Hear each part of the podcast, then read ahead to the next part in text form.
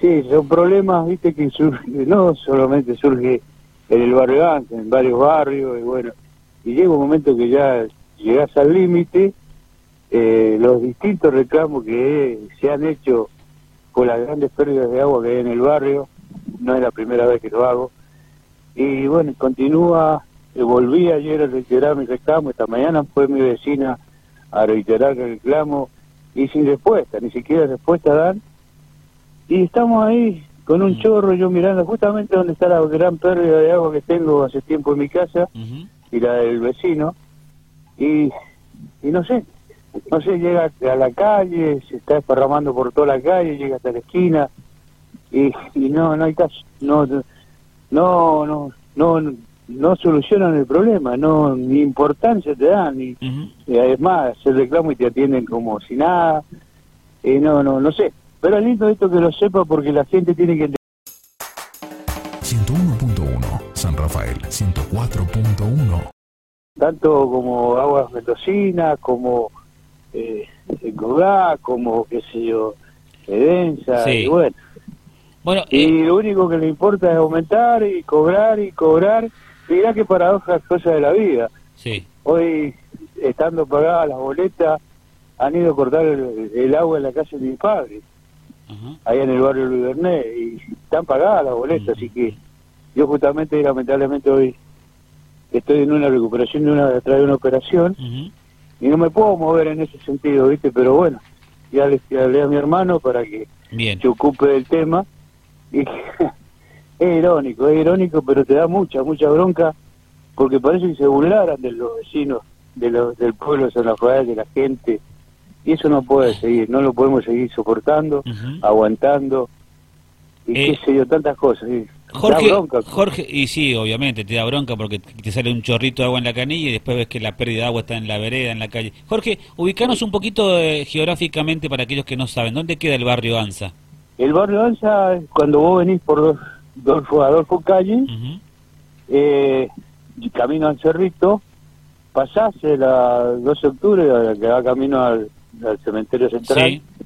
y cinco cuadras más eh, te topás con el camping de camioneros. Claro, Y bueno, yo vivo justo enfrente del camping camionero, en la Claro. última calle que era el camping, sí. y todo ese es, todo lo, eh, eh, ese es el barrio Anza, que adelante está el barrio Sardi, el, el barrio Club Montecomán, Sí, sí, sí, sí, Y sí, bueno- sí.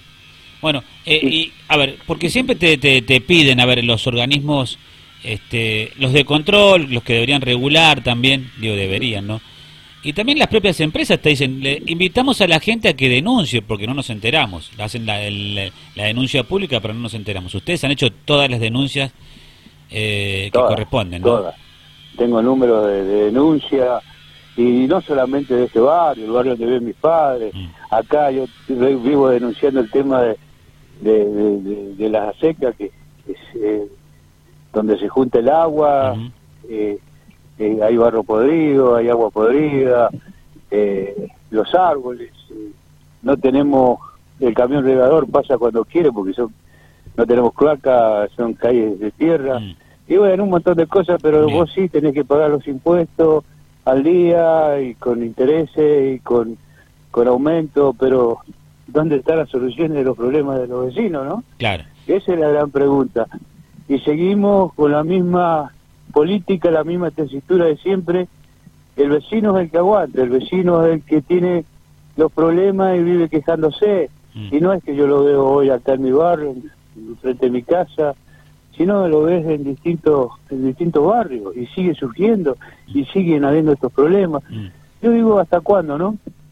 Que, que, que, que, que no sé, es una pregunta sin, sin Sí. respuesta y realmente creo que los vecinos teníamos que poner una vez de acuerdo y empezar a exigirle a estos que cada día cobran más, cada día reciben más aranceles superiores y, y el vecino que está, los jubilados, los- que hay gente común que cobra su básico y tiene que rebuscársela a fondo para poder eh, subsistir, ¿no? Y entonces, esas son las cosas que te, que te molestan, que te afectan, que te duele. Y si vivimos en un país libre soberano, San Rafael es un país, eh, perdón, es una, es una ciudad hermosa, con vecinos muy, muy solidarios. Eh, Jorge, a ver, este, recordanos un poquito, ¿hace cuánto que tienen las, las pérdidas de agua? Recién ahí estamos viendo las fotos, la verdad que... Este, y esta lleva como casi dos meses. ¿Dos meses con pérdida de agua ahí? Sí, sí, sí. Y acá estoy mirando, justamente estoy parado enfrente mm. y llega hasta la calle, hasta la, hasta Adolfo Calle llega. Yo vivo a mitad de cuadra sí. y el chorro de agua, o sea, la que... Eh, me gustaría ver, que lo vea, ¿viste? No sé si ha visto alguna yo subí un par de fotos de, respecto a la sí, nos, nos, ha llegado fotos que la producción ¿eh? es mayor. Eh, Jorge, ¿y qué te dicen cuando hacen el reclamo usted? Mirá, yo soy vecino tanto del barrio Anza, hay una pérdida de agua hace dos meses, esto y lo otro, y la, el agua llega a la, una cuadra. ¿Qué te dicen desde...? Eh, te dan, el, primero te atiende una, una máquina, una computadora, donde te da un número, y después, bueno, insistí, insistí, insistí, después un 0810, que no es gratis, mm y te atiende alguien, la que persona, y te dice, bueno, voy a pasar su reclamo eh, para que vayan lo más urgente posible. Y bueno, y todo lo de igual.